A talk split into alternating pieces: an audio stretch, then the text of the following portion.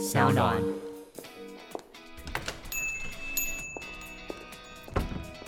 哎，你怎么在这里？这么巧，那不然一起喝一杯吧。Cheers！那些你不敢跟老板说的事，我们聊给你听。Hello，大家好，我是 Jack。万福金安，我是 Katie。你这个笑场笑的也有点太严重了，而且万福金安，你今天是要玩什么新把戏？好，我实在演不下去了，我今天就是要来讲职场宫廷剧，我们要解构这个职场的权力结构。但我觉得上面写的还不错啊，哪里不错？有一个小的不敢啊，小的不敢。哦，好，那你到底在干嘛？宫廷剧看太多吗？对，因为我们第十二集的时候呢，我们就有聊到职场犹如宫廷剧，嗯，然后那时候你就有做非常非常多的比喻，然后那时候其实是要讲协调这件事情，嗯，然后那时候我就觉得，哎，这个主题其实不错，然后那时候你比喻的非常非常的生动，所以我就觉得我们今天就是可以开一集来讲职场宫廷剧，因为你那时候有说一句话说，所有事情都是权力结构，哦，就是一句非常帅的一句话，这样，所有事情都是权力结构，你只要看懂这个权力结构，你就会有协调能力。那你从那一集有领悟到什么吗？我是领悟到你很会譬喻，哎，我以为说你很会讲屁话，我都觉得你非常会譬喻，哎，就是职场宫廷剧的这个想法，是你自己有之前想过，还是你是当下就是蹦出来一个职场宫廷剧的比喻啊？我之前就有想过，哦，真的，就是之前其实跟很多不同的朋友在聊到的时候，嗯、会有感觉到，就是说，哦。在形容职场的时候，虽然他没有把这所有东西形容成一个权力结构或是完整的宫廷剧，可是你就会听到大家，譬如说像老板就会说我们正在上沙场打仗，嗯，然后呢，听到员工会说哦，旁边有些人就是佞臣，然后呢，你也会去有一些体悟和感受的事情是，哎，对耶，原来我们在历史课本上面，或者是最近在看到的宫廷剧当中。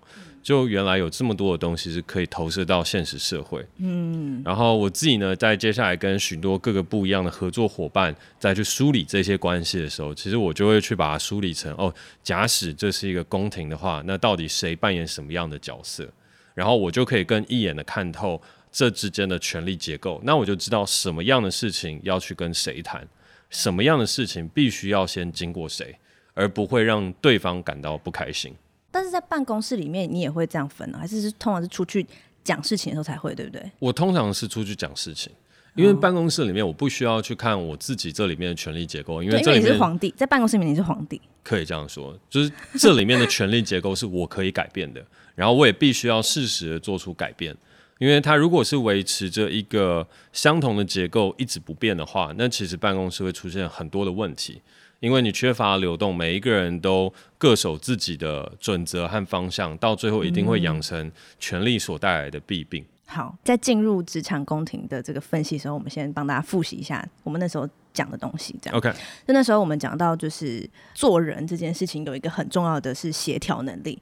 然后我就问你说，要怎么训练自己的协调能力？然后你就说，第一个是要把情绪管理当做自己的武器，就是情绪管理可以在谈判的时候变成一个武器。有时候你把你的情绪表达出来的时候，呃，你可以为你的团队守护底线。这是第一个。嗯。但第二个呢，就是你要看懂这个团体里面的权力结构，然后读懂每一个人他现在是什么角色，跟你要知道你自己是什么角色。就你这一秒可能是皇帝，但你下一秒可能就变太监。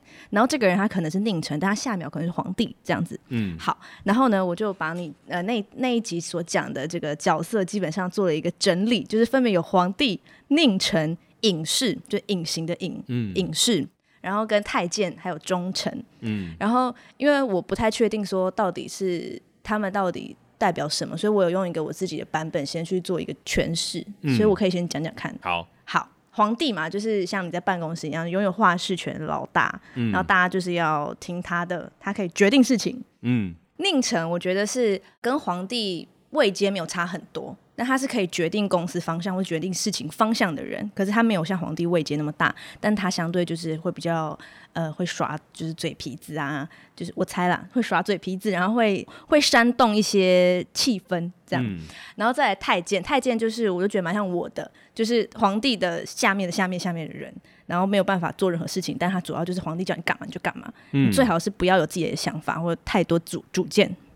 好，然后再来是忠臣，忠臣就是我觉得跟宁臣是权力相当，可是他就是会觉得说，哎呀，这个这个皇帝就是每次都就是一直想要做这件事情，就是叫他不要做，他就硬要做，然后就是很想要劝皇帝不要再这样子，但是皇帝就通常不听，他在皇帝心里面有一个蛮重要的地位，可能是元老级的吧，我猜。嗯嗯，对。然后隐士就是他是默默的观察，然后平常没有事的话不沾边，可是需要他的意见，他会看状况讲。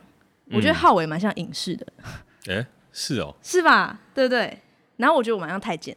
呃，嗯，对，好，我分析完了，然后你帮我看我分析有没有对不对或错不错。好，那我稍微补充一下，因为其实那时候可能讲的比较急。嗯，在我心中的话，其实在这个权力结构里面，还有一个很重要的角色，哦、那个角色就叫太后。太后哦，因为我觉得所有宫廷剧里面，他一定都会出现类似像这样一个角色，就皇帝之上还有一个太后。但太后管不管事呢？基本上不太管事的。太后基本上最多的事情就是哦，如果皇帝尚且年幼的时候，他会垂帘听政。你应该在很多历史剧当中都有看过。有有有。其实权力的核心中枢会有一部分是发生在太后的手上。但是当皇帝年长了，皇帝逐渐的把这个东西拿回来的时候，太后有可能还没有退休，就是她还没有挂掉哦。那她还存于世上的时候，其实她对皇帝有很大的一个影响力。对，所以其实在这个宫廷剧里面，我们在往下讲的时候，我希望先再补充这样一个角色。嗯，然后补充完这个角色的时候，我想要针对忠臣、佞臣和太监去做一个更明确的划分。好，好，我们先假定在这个公司里面，他有这样太后的角色，那他类比的其实就有点类似，对，投资人、股东结构。那皇帝当然就是我们所谓的 CEO 嘛。嗯，那接下来宁臣跟忠臣，他们其实位阶相当。那位阶相当的意思是什么呢？就是因为他们其实都是需要皇帝赋予他们权力，也就是一个非常具有执行能力的中阶或高阶主管。那这些人他要怎么取得权力呢？忠臣取得权力的方法是提出真心的谏言，而真心的谏言往往会戳中皇帝不愉快的地方。举例来讲，就是说，诶，我觉得你这个行销预算花太多，你只是为了自己的东西可以做得更 fancy 一点。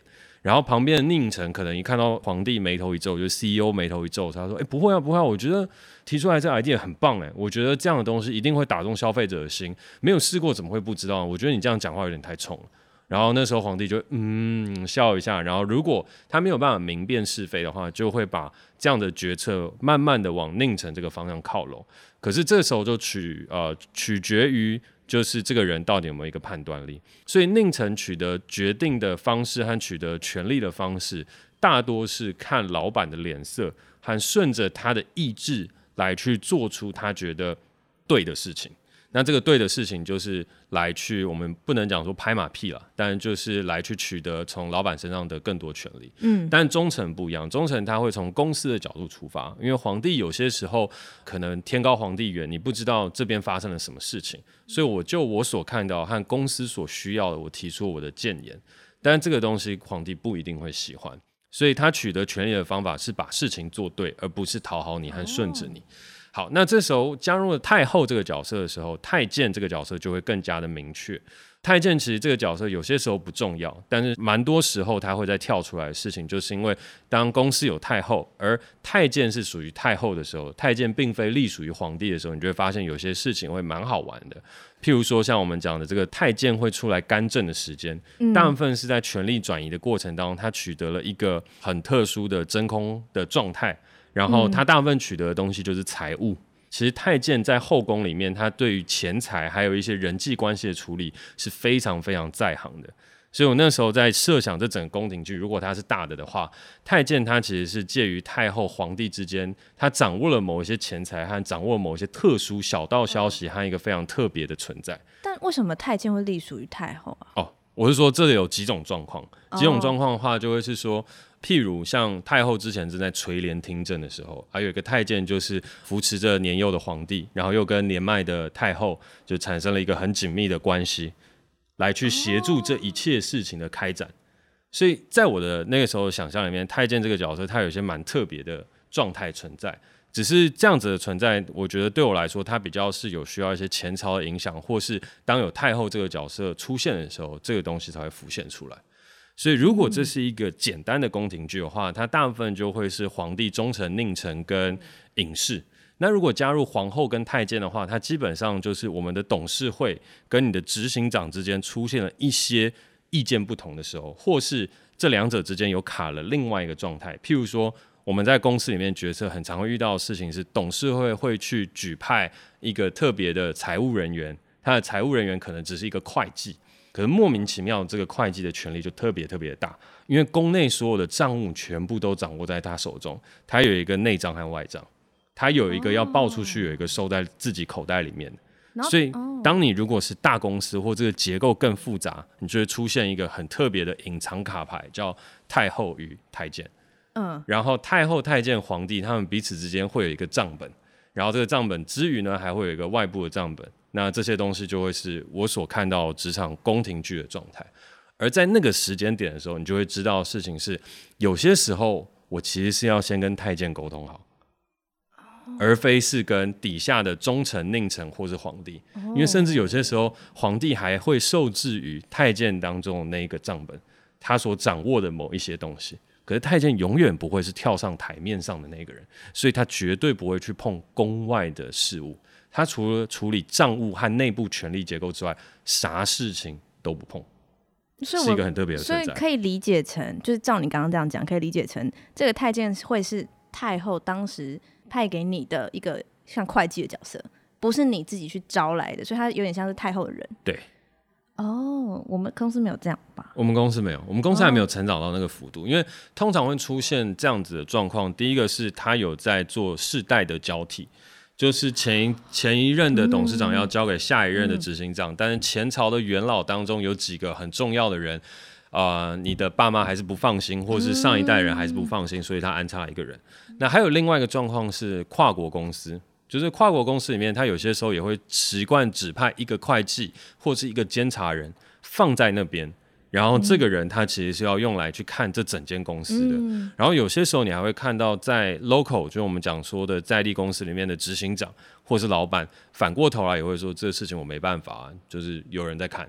那财务的事情我，我我我没办法管，我有决策权，但是要动钱，其实我没有那么大的权利和状态。所以，当如果你是要跟一个很大的结构体或很大的事业的时候，你一定要看清楚太后、皇帝、太监这之间的角色。有些时候皇帝想做，但是他也有些时候难以推知。那你只要跟太后一讲，所有事情就疏通了；或是你要透过这个太监取得了他的欢心之后，或是他也认可了之后，他再跟太后去做说明，会比皇帝跟太后说明来得更快。哦，嗯，那隐士呢？隐士的角色的话，我觉得他是有两种状态，但是我那时候讲的那个状态，它比较像是一个你愿意信任的 consultant。就是你外部有一个角色，他比较像是顾问。哦，他不是内部的人，他不是内部的人，因为隐士我们就讲说隐于山林嘛，虽然大隐隐于市，可是隐于市的时候，他也不是你在朝的当官的人，他并没有披马褂跟你一起聊公事，所以呢，他其实有一个很重要的事情是，他在旁边看了这些事情，然后皇帝信任他，所以他愿意去找他去跟他共商这个国事。嗯，对，所以他比较像是一个我跟这个朝廷或这个权力结构没有那么直接关系，但我很聪明，我的状态也很好，所以呢，哦、我就会去找这个隐士去做咨询。那以我们公司来说，我们公司的隐士是宝博士吗？呃，这样就比较类似哦。对，那浩伟应该是忠诚。对，浩伟比较偏忠臣。对，那我们公司有宁臣吗？我们公司宁臣偏少，我觉得蛮可惜的。对。就是在公司待的没有很开心了，老实说是这样。可这样不是比较好吗？这样的确是比较好。一间公一个宫廷里面宁臣少，不是比较好吗？对啊，但是就一个皇帝待的舒不舒服而言，就是比较会不舒服。对，就是一个直观的心理感受。了解，好，那这样我们分析完所有角色了之后，就要来聊说，那你出去的时候，嗯、我们要怎么知道自己现在是扮演什么角色？然后你要怎么看别人什么角色？这我根本就很难呢。你到一个要谈判的地方，你怎么看说？哦，这边谁是皇帝？然后你自己现在是什么角色？我觉得这个东西就很有趣了。公司的管理和公司与公司之间的合作，就是我跟你讲位阶会交换的时候。嗯，位阶会交换的时候，就会变成是我在这边我是当皇帝的，但是我出去外面的时候，我有些时候会扮演忠诚的角色。然后遇到我不喜欢的案子，哦、然后我要赚钱的角色，我就扮演佞臣的角色。因为对我来讲，我只是要去跟你合作。我们组了一个临时的宫廷剧，那我在那个临时的宫廷剧上面，我也会在想啊，好，那我现在来看一下，呃，举例来讲哦，广告嗯，我今天要去做一个广告的时候，我可以选择我要当忠诚或者我要当佞臣。嗯，然后广告代理商和广告主，他彼此之间就会有一个这样子的一个权力关系和结构嘛。嗯，那这个权力和关系结构的时候，其实呃，我们讲说这个广告主他其实就是皇帝。那广告代理商他也可以扮演忠诚或是佞臣，我跟广告代理商是站在一致的位置上面。嗯，那我要扮演忠诚的时候，就会是哦，我觉得这个广告我一定要让他拍的效果很好，只是广告主可能会不开心。嗯，因为他可能会要多花钱，他可能会超班，或是我会驳回他的建议。譬如说，广告主他今天加的是一个饮料商，他要去做一个很棒的饮料的广告，但是他想要从头到尾三十秒的广告里面。饮料占了百分之九十，可能二十七秒都是拍饮料，然后我就说，哎、欸，不好意思，我真的觉得这样拍不会有人会想看了，这是真的。忠诚，对。然后讲完了之后，皇帝就不开心。那通常广告代理商大部分遇到的角色都会是比较偏佞臣的。我并不会说忠诚定成哪一个比较好或不好哦，因为在做的这一块当中，你要去顺着广告主的他想要的一个需求去走。嗯，但是真正厉害的广告代理商，他其实也是走忠诚佞臣混合的这样一个角色，就是我会在某一时间顺你的意，但是我终究为了我长久的商务口碑，我还是会告诉你什么样的东西是好的。对，但是以我的角度来讲，我有些时候我大概最多只会讲两次我内心的真正的想法。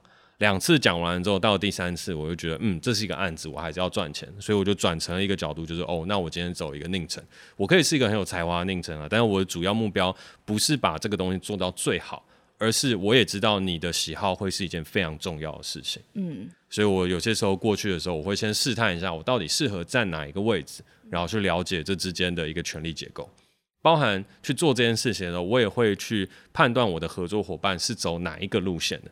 他是那种耿直不悔，然后呢，不断的要去提出自己的见解，把事情做到最成，可是不一定有办法让事情成的人，忠诚就有这个问题哦。嗯，你想要事情好，可是你没有看透了这整个权力结构，你没有进退有据，所以到最后死谏之后被斩头，然后接下来这整个王朝就没了。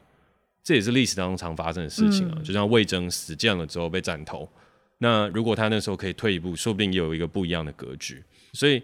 遇到每一个人和每一个状态，他其实都有一个很多很不一样的进退的方式。嗯，所以你说那些没有看懂权力结构的忠臣，是因为他们学不会当佞臣吗？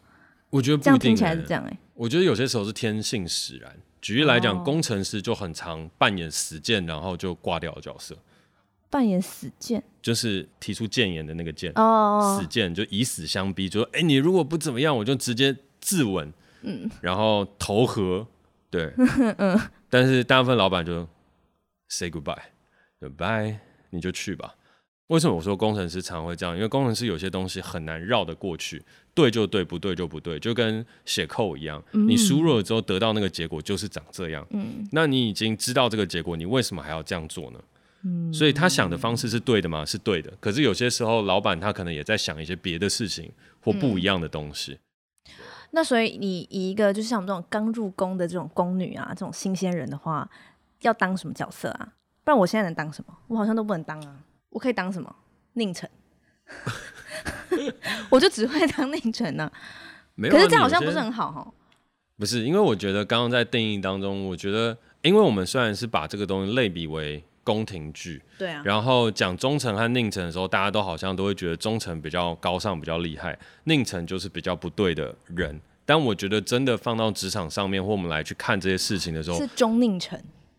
对，就他还是有一个百分比的问题，复合型。对，然后你有些时候你在某一个状态下，就像我刚刚讲的，就是我觉得它是一个一个艺术吧。其实这个艺术的事情就是。有些时候你就是要进，有些时候你就要退，有些时候你就要当忠臣，有些时候你就要当佞臣。因为有些时候你每一次都以死为剑的时候，皇帝还是会不爽啊。你干嘛每一次都以死相逼？逼到最后事情真的会成吗？也不会啊。你退一步，大家和气生财，嗯，这样不是很好吗？嗯，或者是你只要有些事情顺过了，那我这边事情也顺过了你，那这些东西我们都可以维持一个很好的 tempo，不断往前推进。那宁晨，你说他真的不好吗？不一定。有些宁晨看了皇帝脸色之后，他可以协助来去把这整件事情沟通的更好。所以我并不会觉得是说这彼此之间就会是真的有很大的问题。嗯，可是你这样讲，我还是不知道我要怎么读懂那个结构。哎，嗯，你这样讲，我还是会，就是像像我现在的话，我就是因为我永远都是最最下面的那个角色嘛，所以我会知道我是权力最底层。我的结构就是从底下往上看，我会知道我是最下面的那个人。可是等我以后慢慢长大之后，如果我出去之后，我要怎么知道我什么时候应该要拧一点，什么时候要中一点？什么时候要中宁中宁这样？好，举例来讲，举例来讲，就像我刚刚有提前先定义一件事情，我说取得权利的方式不同，哦，所以我从取得权利这件事情定义出了忠诚和佞臣，对对吧？所以你要知道的事情是，有些时候你在职场，就像我说，你也要取得话语权或话事权，嗯，那你究竟怎么样取得这个权利，在什么样的时间点，然后到最后你留得的历史评价，它还是会综合来说，哦，你是一个忠臣。或你是一个佞臣，oh, oh. 但是在每一件事情的时候，你可以自己去选择。举例来讲，我有些时候就像我刚刚说到，我前面会扮演两次忠臣。那如果这个东西到最后还不行，那我就会扮演佞臣。那宁晨这个事情完成了之后，我这个事情功成身退，但留给我评价的是什么？就是一个知所进退的忠诚。因为我已经告诉过你了，我已经讲完了，可是你不要，那你不要做出来，结果是这样，大家历史自有公断，所以这个人就是后退了。但我没有留下一个历史名声，是以死为鉴，然后逼到最后这件事情，对，自刎，或者说这个东西就是烂东西，我也不会这样做。对，但是回到公司，或者是回到某一些我觉得该坚持的事情，那我觉得那个就是我会坚持到底的。以你的角度来看的话，就会变成是每一次的事情当中，你可以去切开来，这个东西也是跟你的底线有关。有些时候它不是你的主事，但是你可以提供一些意见，或是在这个过程当中，你希望去赢得一些信任的时候，其实你是可以顺着别人的意思来去把这个事情去完成。嗯，因为这个事情它无伤大雅。嗯，但是如果这个事情你觉得它真的是错的，发生了之后就无可追回。那你觉得公司不能够往这样的方向前进？你扮演一个忠诚的角色，然后老板或皇帝也是一个明理的人，嗯，那他之后会记得哦，你就是所谓的忠诚。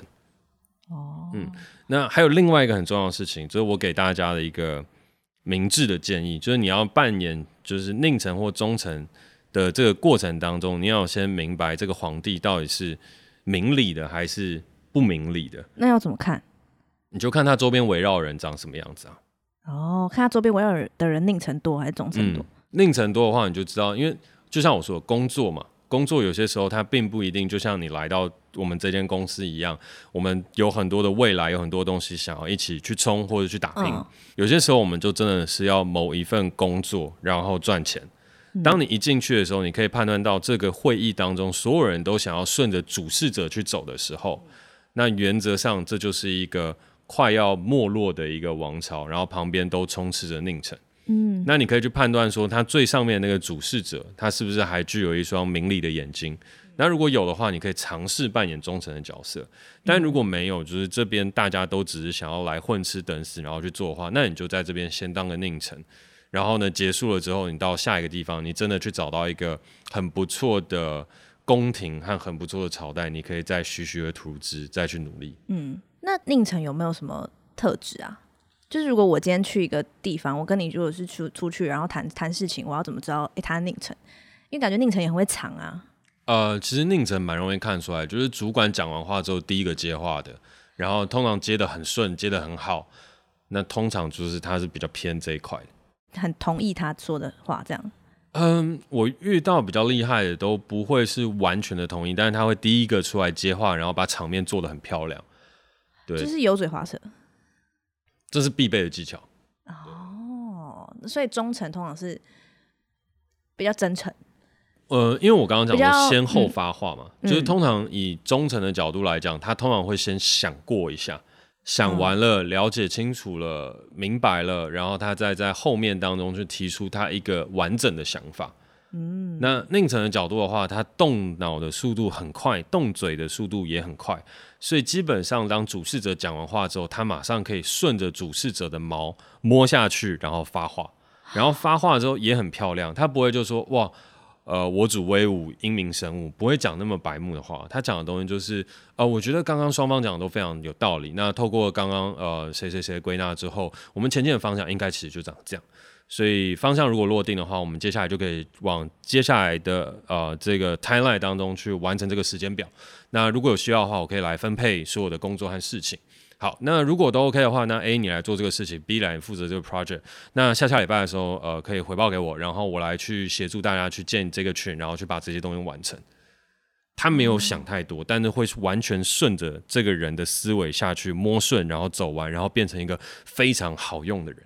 我懂了，我现在懂了。对，然后中层他就会卡住一下，然后接下来说，等一下，我觉得刚刚那边有一个东西。我们没有理清清楚，而且他好像跟我们公司的核心主轴有抵触，然后转过头就面对那个主事者或老板说：“你不是说这个 project 是做 pro bono 吗？是不是是说做无偿公益？那你为什么现在这里面会有赚钱的因子存在？我觉得这个有问题。”然后老板脸色就会变臭，所以我觉得大家会对于可能我们前面当中定义有一些不同的想象，但我说的事情就是这两个人都非常有能力。可是第一个人他做的事情是我顺着你的意思，快速的帮你解决很多的麻烦和问题。嗯，然后呢，旁边的这位的话是，我会先退一步想完这整个局，不一定完全正确哦，但是我会提出一个不一样的路线和我觉得就这整个大局而言会发生的事情和状况。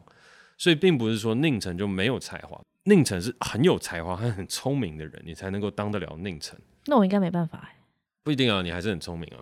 你算聪明的人啊！哎、欸，你忽略掉才华的部分是才才才华，也很有才华，也很有才华，对 不对？又聪明又有才华。宁晨，宁晨，你现在宁晨。我现在就是恭喜发财。好，但你刚刚一讲，我就突然懂了，因为你刚刚说，如果是宁晨的话，就是皇帝讲完话之后，就会马上顺着他的毛摸下去，然后就突然回想到，就是我入职以来，每次开月会，你讲完话，大家就是一片静默，对，就没有人讲话，对，没有人想帮我，就没有人要摸你的毛。因为我讲完了之后，没有人要接下来说好，那我们接下来要这这这个这个，大部分静默完，然后接下来就说，我觉得有问题。你这样会静默很久，对对啊，然后就会提出各种问题反驳我，对吧？我每次在开会上面被炮火最猛烈的就是我。可我觉得这样很好哎，是是不错。好，我我刚刚这样整理了一下，就是通常每一个人在一个。结构里面不一定是完全忠诚或完全佞臣，通常你会是复合型的。嗯、然后主要是你要决定你要用什么样的方式获得权利，对吧？嗯，我真我刚刚讲这样漏漏等，我帮你做一个精简的，你要怎么样获得权利？对，但是因为我刚刚那一瞬间啊，因为我刚刚在讲那些的时候，嗯、因为毕竟那个是总结起来的譬喻，我觉得我之后我蛮想把这个东西每一个角色都把它写完的，然后就写成剧本了，也不算到剧本，但是它是剧本开发的原型。因为它其实跟角色原型有点像，因为我刚刚又想到的事情是，为什么我们刚刚会卡住的原因，是因为佞臣它其实会分几种不一样的，有佞臣、弄臣跟奸臣。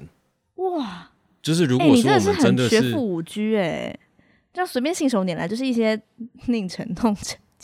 会吗？这不是我们常常在看那个？没有，我没有，我没有办法马上那么快想到这些东西。那我说你很常看一些《还珠格格》喽。《还珠格格》哪有会讲说这个人是佞臣、弄臣、奸臣？不然你是看什么啦？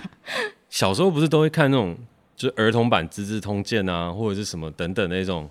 啊，对你就是对啊，你就是小学三年级就在看金庸的人啊。然后比较自闭，对，但 但但但我那时候我我这样就想起来，他应该会有佞臣、弄臣、奸臣，然后忠臣、良臣，就是他应该会有一些不一样的角色，会去把它区分的更好。顾名思义啊，就是在卖弄而已。哦，对，在卖弄，在秀而已。然后他没有任何的才华啊，那是我吗？不是啦，你干嘛一定都要 往自己身上想？就是弄成他的意思，就是他的东西都只能停留在表象。我们用相对值来讲好了，弄成也是会取得皇帝开心的，但是皇帝开心的这样子的人，他其实很难取得完整的权利。所以弄成他是怎样逗皇上开心啊？他是娱乐担当，有点类似。哦，那我根本就是弄成啊！不是不是不是，来来来来，为各位补充一下 Wikipedia 上面的定义：弄臣是古代宫廷中只与公主亲近，以插科打诨来为君主消解烦闷的臣子。他们有些是专门表演的人员，而有些本身有其他的职务，身份可以是宫中仆役，也可以是文臣武将。嗯，这边他也有举到，就是像中国弄臣有像春秋时代的幽梦，地位卑贱的幽灵，也有像汉代东方朔那样学富五车而且身居高位的大臣。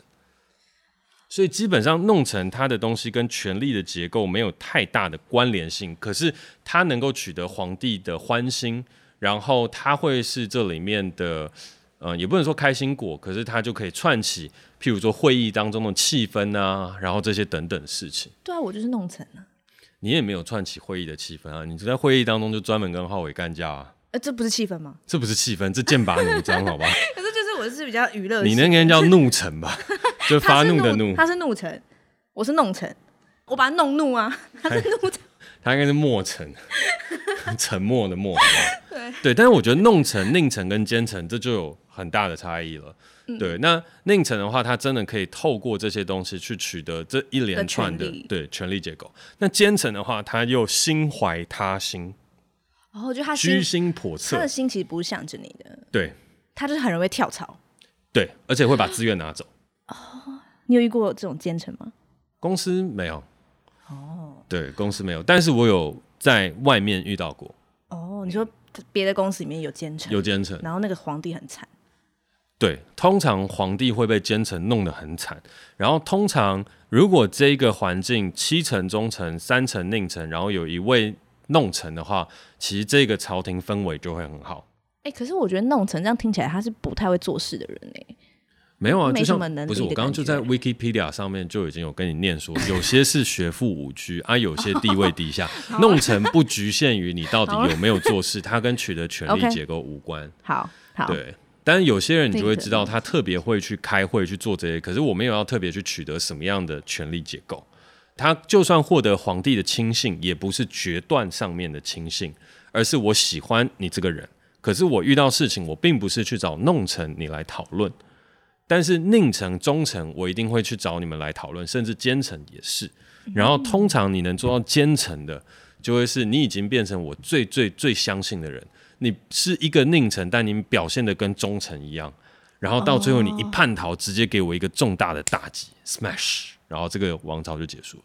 那那个良臣跟那个，你刚才有还有讲忠臣啊，忠臣与良臣就是差在哪啊？应该说忠臣、良臣与死士。那他们是死士是什么？呃，应该是说我们先定义良臣了，就是良臣对我来讲，就是这是一个很优秀的官员，就是他在这个这一个里面，大家都会维持一个很好的进退依据的互动。嗯，所以呢，这个人有些时候他会顺着你，但是大部分时间都是为了朝廷好。他只有是说哦，我大概懂，我也不会像忠诚一样那么坚持，因为忠诚有些时候他的东西就是出了名的顽固和执着，就是我们会在历史当中看见这个人留下忠诚之名的，通常到最后可能都以死为鉴，以死相逼。你会看到很多类似的事迹事宜，嗯、但其实默默支撑朝代和这个宫廷做良好运转的，它其实都是良臣。对，那忠臣他需要，但是忠言逆耳，所以你一次忠言逆耳，惹得我们讲说龙心不悦的时候，他就需要很多人来去安慰这个皇帝，就算他是一个很明理的人，就是你毕竟忠言逆耳，你都还会是觉得哈，我那么糟吗？可是就是这个忠臣就是常常干这样的事情，所以如果细分开来的话，就忠臣、良臣跟死士。啊，死士是死士的话，就会是我愿为你而死的这批人。这样子的群体一旦出现的话，其实对皇帝来讲，他是具有非常非常大的价值。那死士的时候，他通常就会是你叫我做些什么，我一定会去做好，但是我也不求这个权利，我只求你好，你懂吗？死士不效忠于朝代，他只效忠于皇帝，他也会提供正确的谏言，但你叫我做什么，我就做。嗯、呃，那我我觉得我有点像弄成加死士。你你有你你弄的混合版？你是弄死人吧？我还蛮死士的，但我没有我，但我没有到为你而死那么夸张。哦、嗯，这这不用不用。对，但是我蛮死士的，你叫我干嘛我就干嘛、欸。哎，你说要、啊、你说要做什么，我就就只能做、欸。哎，我通常都不会说不要啊。然后我就在那边心里面在跟浩伟交换眼神，嗯，他要叫我做那个。没有啊，也有常常有很多东西，就是说要做，但是就没有做。嗯、呃，没有这回事吧？现在马上切回弄成身份。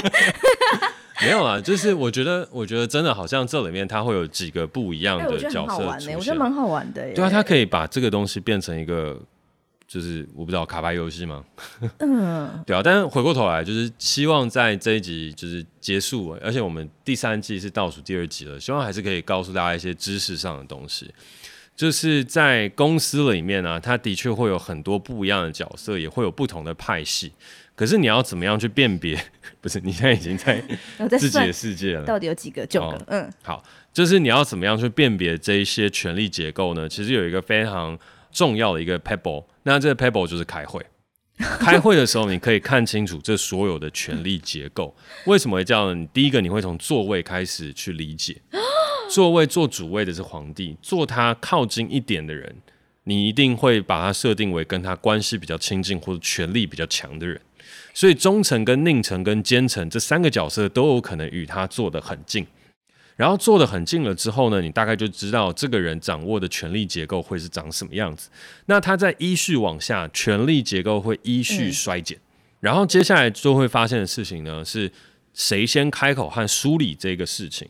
那开口和梳理事情的人，就像我刚刚讲，他可能位置担当比较像是宁臣。宁臣对。然后大家一定要记得，嗯、这些人没有不好，而是这些人如果他遇到一个好皇帝的话，这些人发挥的作用比忠臣还要来得强。因为皇帝是明事理的，而宁臣他不会想太多，他直接执行，然后快速分配和解析，其实很棒。但如果皇帝不好，宁臣加上去了之后，就加速王朝的瓦解。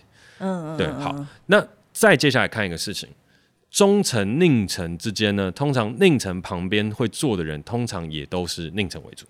哦，佞臣会跟宁宁城一起做。对，如果你接下来一进来的话，就是权力结构它是泾渭分明的，嗯，不会是忠诚宁城他们两个变得好妈鸡，这种状况非常难见和罕见，所以它会是一个团体一个团体，所以分边一坐，你看谁先发言和他旁边的人之间的那个关系和互动，你就大概可以猜出他们之间的派系和各自大概的位置。那忠诚会跟忠诚做吗？忠诚会跟忠诚做，但是忠臣。跟宁城为什么会相冲？原因就是因为他会讨厌对方，因为他们一定是坐对面的。对，然后通常呢，忠诚你说跟忠诚也会特别好吗？不一定，但宁城跟宁城通常都还不错。哦，对，可是宁城跟宁城通常还不错的时候，是指双方有完全的权力落差。嗯，当两个宁城在一起的时候，你就会发现这两个宁城绝对坐对面，因为他们两个要争同样的一份权利。哦。嗯.所以它其实很有趣的事情是，当如果这个公司出现两个宁城的时候，它基本上会是坐对面的。然后呢，宁城的其中另外一个旁边就坐着一个心不甘情不愿的忠臣。嗯，哦、oh,，OK，对，那其他人通常呃，其他人哦，其他人就再看看，没有啊，这就是其他权力结构啊，就是通常会做到比较靠旁边一点的良臣，通常。会比较退后一点点，因为忠臣跟佞臣他的表现空间会比较大。良臣应该通常都是中臣的下属吧？不一定，他有些也是佞臣的。哦哦，其他人就是跟着主管做。对，只是看着你的状况来去做进退依据而已。然后很有趣的事情是，如果这个公司有奸臣的话，他有可能可以跟皇帝在平起平坐的一个并排位置上。啊，嗯，真的假的？对，我通常看到就是如果有类似的状况，因为他已经完全取得皇帝的信任，或者甚至是皇帝都已经把几乎所有事情让他代表去做。然后其他的什么弄臣啊，然后呃，像我就是坐旁边的地板，大家都还会是坐在位置上。对，但是弄臣的话，他又会有一个很有趣的事情是，他通常是会议里面真的很会带气氛，就是只要一沉默，他就马上开口。宁臣不一定会做这个事情哦。那我们公司有弄臣吗？我们公司有弄臣吗？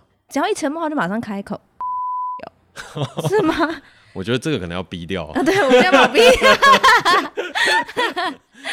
没有啦，就像我刚刚讲啊，就是每一个朝代当中，它的弄成是不一样的。但是如果以这样子来说的话，我觉得公司有几个不同的人，他们都会担任起这样子的角色啊。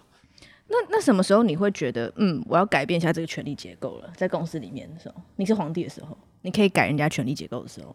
就是当我觉得大家的权利已经习惯的时候了，应该不会说特别忠诚佞臣的配比啊或什么等等。我只是说，当你掌握这个权利已经开始变得很习惯，然后没有要再多做思考的时间点下，我会去改变这一连串的权力结构。你要把他们往下？不会，但是我会去让他们换位思考。哦，嗯，就是你必须要去学习去看待别人怎么样去看待你的。对我来讲，这个非常重要。嗯，嗯，但是我通常改变权力结构的话，会是你在这边待了很久，但是你没有办法去做到这个位置上应该要符合的事情，那我才会去把你做一个调整跟汰换，这个会是比较残酷的事情。相当一个很重要的问题，嗯，你是皇帝嘛？你看得出来这个会议桌上有有一些可能在互相较劲的佞臣啊，然后有一些忠臣啊很不爽啊，这些的时候你怎么协调他们？你会协调他们吗？还是你会让他们就自然发展？我一定会协调。我自己的方法通常是拍板定案，因为他们两个讲的都是对的，所以我自己当下就会去做一个取舍，然后说你们不要吵，这就是我的决定。That's all，没了。如果你说我是皇帝的话，我就会这样干，嗯、对啊，就让他们没有决定权。对，因为真的要决定事情的是我啊。然后我现在听完了你们两方在讲，所以弄完了之后，我就会做我的决定。那你们两个都不要再吵。但你你不会去协调他们两个的竞争意味吗？就他们两个都是宁权，他们都想获得权利啊，他们都想从你身上获得权利，然后你也都知道。然后他们两个都已经坐到对面了，他们现在不是坐在一起的那种，他们是坐对面的那种不好的关系不好的那种。对我来讲，我不会在会议上面处理人的事情，我只在会议上面处理事。那、啊、我是说，你会不会会议后，你会不会去在办公室里面觉得这个是需要被协调的？以前我会，哦，但现在我不会。为何？现在我就会选择，因为你现在有弄成让你开心。不是，这是比较严 严肃的事情。是，如果是我的话，我现在会选择 lay off 其中一个人。你说你会 fire 其中一个？就是如果他们水火不容，然后也没有办法好好做事情，然后把人的东西都放在里面的话，我会 fire 掉其中一个人。你做过这样的事？嗯，我现在还没有做啊，但是我觉得我未来如果遇到类似的情况，我会跟以前有一个不一样的做法，因为我觉得人很难改变。然后如果如果选择挺一个人，然后我又要再协调彼此之间永远没有办法协调好的事情的话，那我就留下我要信任和要支持的人，然后另外一个人你会有更好的方向可以去往前，因为毕竟我还是要做事啊。哦，嗯。以前我不会啦，但是是我觉得这两三个月在处理和经历了很多外部的事情之后，我自己领悟的一个想法跟道理：人的事情永远解决不完，可是呢，一定也会有对的人能够进来到公司或到团队里面去做对的事情。所以不要执着于要去把每一个人都弄得开心或协调好每一个人的状态，而是你要让对的人进来。然后，只要你的这个团体里面一直维持有对的人进来，然后建构了一个对的人形成的对的团体，那公司就能运作的顺利往前。但对的人有些时候也会变错的人，错的人也有机会变成对的人，那就看你放的位置和状态。可是不要太执着于每一天花太多时间去协调人与人之间的问题。嗯，这是我现在的想法。好，经过你。定义这个太后、太监、皇帝、奸臣、佞臣、弄臣、良臣、死士、忠臣之后呢，我觉得我的收获就是，以后我就会去做一个分类，这样子，嗯、我就不会就是进到一个陌生的开会的地方，然后都觉得现在不知道谁是谁，然后这个地位不知道怎么看。我现在就用这个你刚刚的定义去看。虽然我还是作文弄成的角色，对，没有，你说不定弄死弄啊，死是死是弄臣啊，没有啊，你说不定就是对啊，再过个一年你就变皇帝了啊？你说我把你 fire 吗？有啊，我在那个 podcast 上面最新的一一个留言就是说，其实这个节目最重要的担当是 Cady，不是老板。我有看到最新一则，呃、我看到了之后就啊，我可以退休了。但你退休之后，你就会变太后啊。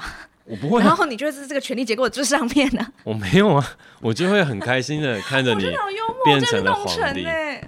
对啊，你真的你有看那个最新一则的？好像有看到，对啊。那你看到的时候有开心吗？蛮开心，但是大家都说开不了，大家都说开不了口，比明明就好听。也没有大家，就一个而已。没有大家，大家还蛮多。那就是你硬要跟我比这个赛，其实我根本就不想跟你比这个赛。不是，但是真的，因为你是皇帝，我也没办法。你第一个改变你的决定。目前目前我今天来录的时候，我看一下留言，我就有看到。你终于是这个，那你当下节目的担当，我觉得蛮开心的、啊。谢啦，谢啦。第四季，我很开心，对我很开心。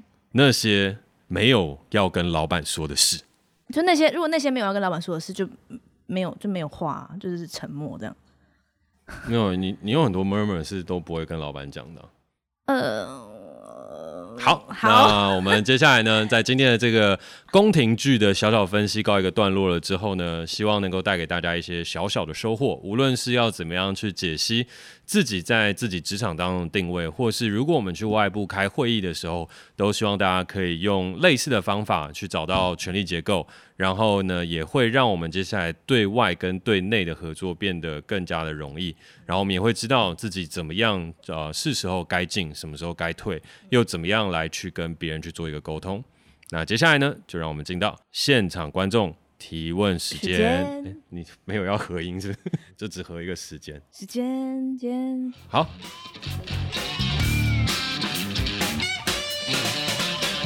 刚刚那个板少呢说，如果说他在工作上有一个自己的专业，可是他老板不懂这个专业，然后他就会想要在工作上一直干涉他做事，那这时候该怎么办？我觉得这是最贴近职场当中我们所有人都会遇到的问题，因为我觉得无论做设计、做工程、做导演、做音乐、做呃，就算连行销哦，好吧，做弄成不是啦，行销就连像行销这样，它其实都有很多 know how 是老板所不知道的。可是为什么我刚刚最后会讲到行销呢？是因为这个就可以是一个很直接的举例了。原因是因为每一个老板都以为自己懂行销。但当代的行销有多难，老板根本不知道，所以最常会发生的事情就是老板就跟你说：“啊，你这个东西你就这样这样这样这样这样做啊，不就好了？为什么要花那么多时间？你为什么行销还要去做呃相关的填调啊？为什么要去做市调啊？为什么要去做一连串噼里啪的事情？然后那你这样去 Facebook 下广告就好啊，啊广告投放投的怎么样？你再告诉我成效。”就是好像每一个老板都觉得自己是行销高手，但其实完全不然。因为行销之前，你要对产品当中有一定的了解，你要知道你的 TA 是谁。所以你在花所有广告预算做 marketing campaign 的时候，你正因为它很难达到确切的成效，所以你更要花很多扎实的功夫去做。但偏偏这些扎实的功夫又很难表现得出来。那其他的地方就更不用说了，就像写 code 一样，做工程师，老板就会说：啊，你写那几行啊，这样弄一弄，啊，你那个现在不是有那个 WordPress，啊，你就串一下，再弄个 plugin，不就做出一个网页？啊，你为什么这要做那么久？就是现在我也常听到朋友在聊这个，就是自从老板知道 WordPress 之后，就觉得做网页是一个非常容易的事情，对啊，那如果是当导演的话，那就更好笑了，就是像你们老板，老板可能就会说：啊，你这拿 iPhone 拍一拍就好了。哦，最近看那个网红用那个滤镜拍起来，人就比你现在修起来还要来得漂亮。那、你到底是会不会做？然后设计师更惨嘛？设计师就是老板，就每一次看了都会觉得是说啊，你这个随便这样贴一贴，简单弄一弄，这样就可以了。设计师心里就会想说啊，什么东西叫简单弄一弄？这个东西怎么可能有办法简单弄一弄？设计就是设计，没有到一个简单弄一弄的东西。情境演完了之后，我觉得唯一可以跟老板沟通的方法就是慢慢的、慢慢的让他知道这个专业。Slow down，你要把你做事的脚步和东西放慢下来，然后你要把你的困难透过实际的工作表现展现出来。就算你是个非常厉害的人，你可以马上去完成这些事情，也 slow down，因为你快速 try and error 之后，老板会习惯你做的事情，而且他就会觉得没错啊。所以我刚刚请你做的这个东西是对的，只是这个方法最后验证出来的结果不好。那我马上再告诉你另外一套方法。所以你要先教育老板做这件事情有多不容易。举例来讲，做 marketing 好了，好，你说这样这样这样 OK，但是你就写到后面的时候说，老板，可是这样我 TA 写不出来。然后你说你 TA 为什么写不出来？二四到三五啊，那二四三五的谁？他平常看什么杂志？他看 GQ 还是他是看 L 还是他是看数位时代还是他是看什么？然后你就说他不得 有差吗？嗯，有差哦。你看 GQ 跟看数位时代，基本上两个不一样的消费族群，它会影响到我到底要下在哪一个杂志上面。所以你这样一讲之后，我就很开始烦恼。那我到底要买跨页还是要买这些东西？但是你如果你现在要我做一个决定和做出这些东西，我是可以。可是这边他就会遇到哪些哪些哪些困难，然后磨一磨磨一磨。但是不要每一天都是像耍废一样，就你还是要告诉老板说，哦，这些东西哪里出了问题，我心中有个 solution，但我不要马上跟你讲。因为你只要马上跟老板讲的话，老板就对嘛。所以我之前跟你讲那个东西，你做完了，然后就被 roll 然后他就觉得嗯，他的功劳，所以他下一次又会再下一次指导期给你。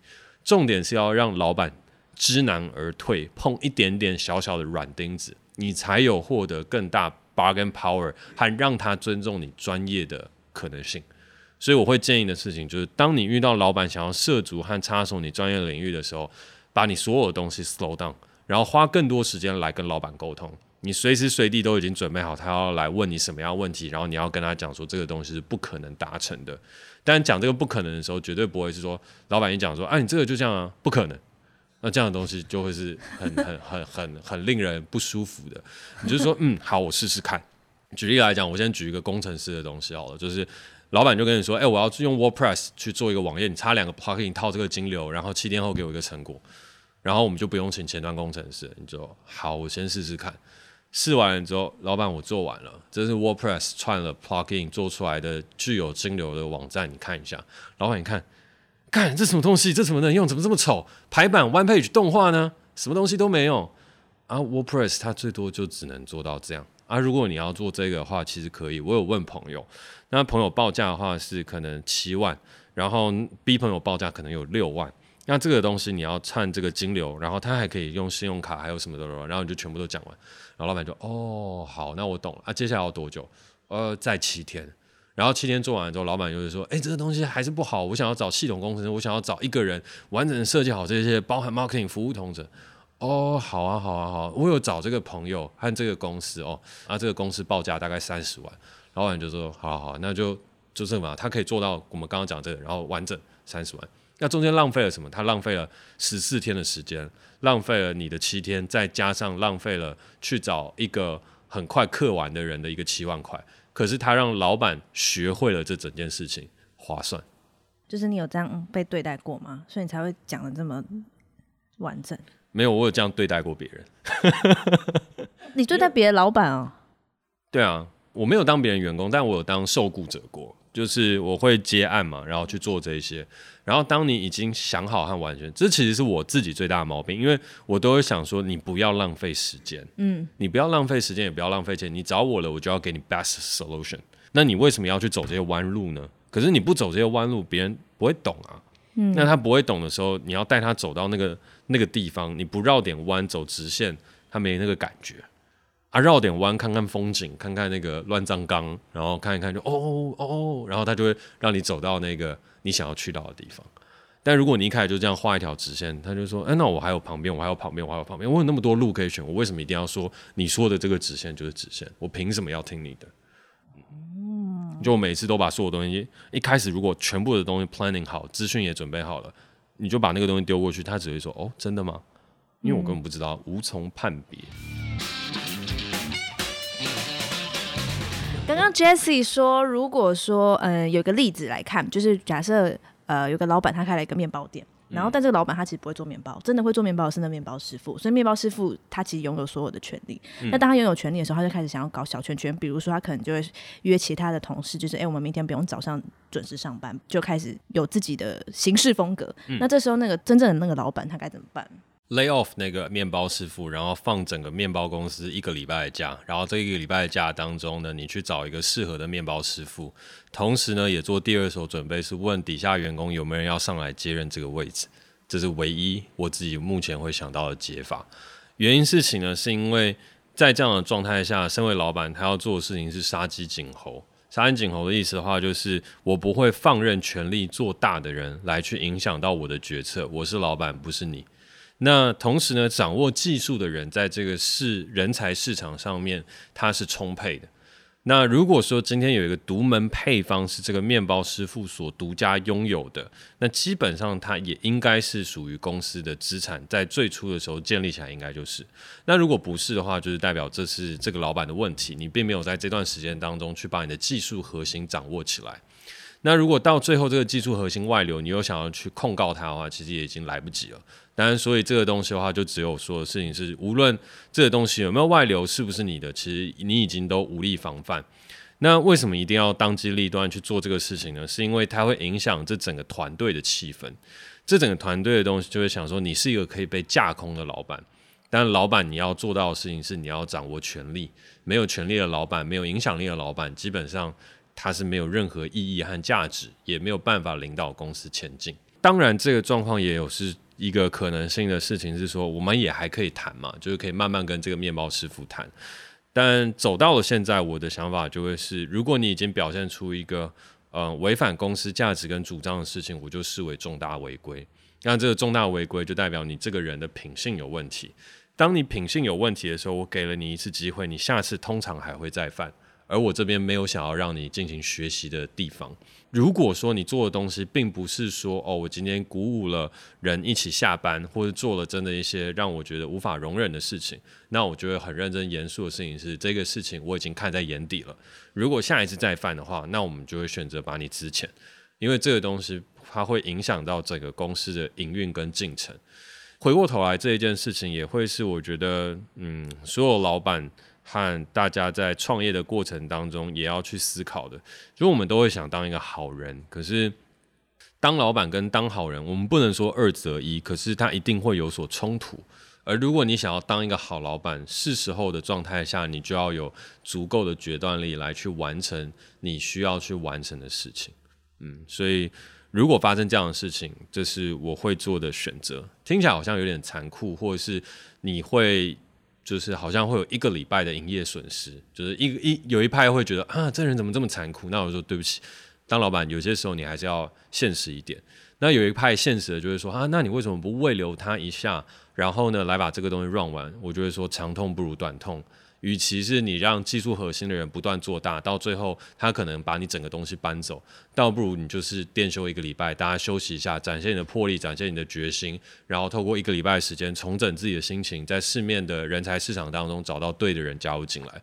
一个礼拜的损失，它有可能是当下以 short time 来讲会发生的问题，但是如果我们看长远的事情，它其实会让你的团队更加的健康。所以我会觉得它不会是真正的亏损，反而是你及时的止血，同时也让你的团队更加的成熟和成长。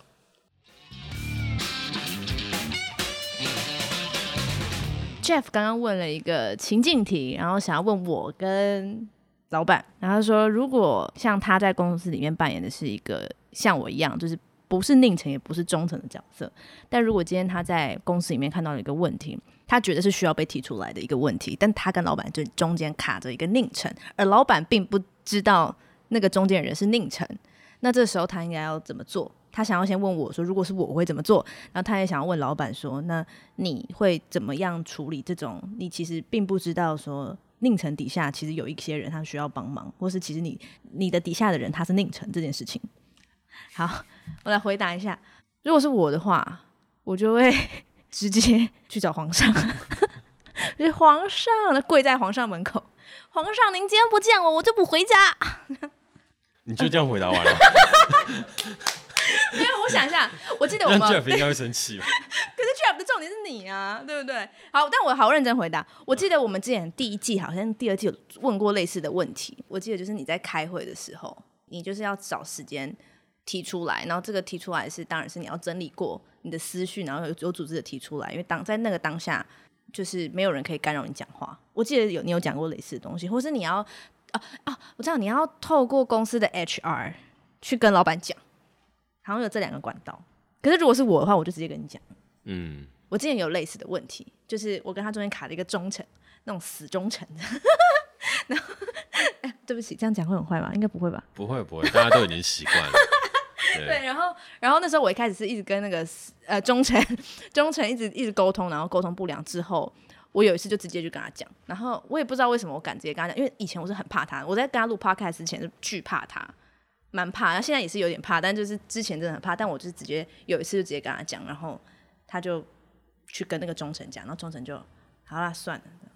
其实我觉得这个你回答已经蛮好了，就是因为在我们前几季的时候有几集有讨论过类似的事情嘛。嗯、那我有给一个建议，就是你可以去透过 HR 来去讲这件事情，嗯、因为首先要反映的并不是问题的本身，而是这个主管当中他把这个问题 block 住的这一个事情。所以你要先解决的是这个主管 block 住了这个问题，那他的 behavior 上面，他的行为模式或者在跟你沟通的时候出现了什么样的摩擦。那这个摩擦就是可以跟 HR 或是可以跟呃老板当中去做讨论的一件事情，因为老板也不会想要直接从你耳中听到这个问题发生了来龙去脉，因为对他来讲，这个问题要扛责任的人不是你，而是另外的那个人，也就是所谓的主管。所以我如果要听事情的简报和来龙去脉，我应该要从他身上听到。可是我会想要知道和我愿意重视的事情是，当今天底下有个职员告诉我说，呃，有一些意见要去发表，但是我底下的主管却把这件事情给 block 住了，那我就会很认真问说，为什么他会做 block 的这件事情？然后我会想要从他把你这个事情挡住的这个切角来去听这整个事情的来龙去脉。所以这所有事情你都要换位思考，你在思考的问题，就老板的每一天的 schedule 里面，它可能不重要。就是它会影响到公司一些事情，但老实来讲，它可能没有影响到那么大的事情。就 HR 的角度也是，我并不是要来去处理这个事件，而是我可以去处理的东西是你跟你主管之间人际沟通和公司里面去呈报流程以及这整块当中的一个问题。所以我们要先把问题拆成两块，然后你要先解决你跟主管的沟通问题，这个才会是第一件最重要的事。从老板的角度来看的话，所有的问题我一定都会去找 project manager。然后，如果是底下的职员来去讲这个问题和事情的话，我也会觉得你在越级上报。所以我绝对不鼓励的事情就是你直接跟老板去越级上报这整个事情，除非你们的公司的组织架构是非常扁平化的，那你是可以做这样的一个考量。但我觉得在越级上报的过程当中，你也一定要清楚让老板或所谓的皇帝知道这中间发生了什么事情。我是在情非得已的状况下才来跟你去讲，然后在讲述的过程当中，也一定要去说，其实两方都是为公司好，并不是一味的来去说对方的一些问题，只是我们就平心而论，呃，这整件事情当中，他从哪边开始发生了错误，而我们希望有没有能够透过一个管道或事情可以得到一个解决。嗯，所以我的建议的话，就是把问题拆成两个，然后先解决沟通，再解决事情。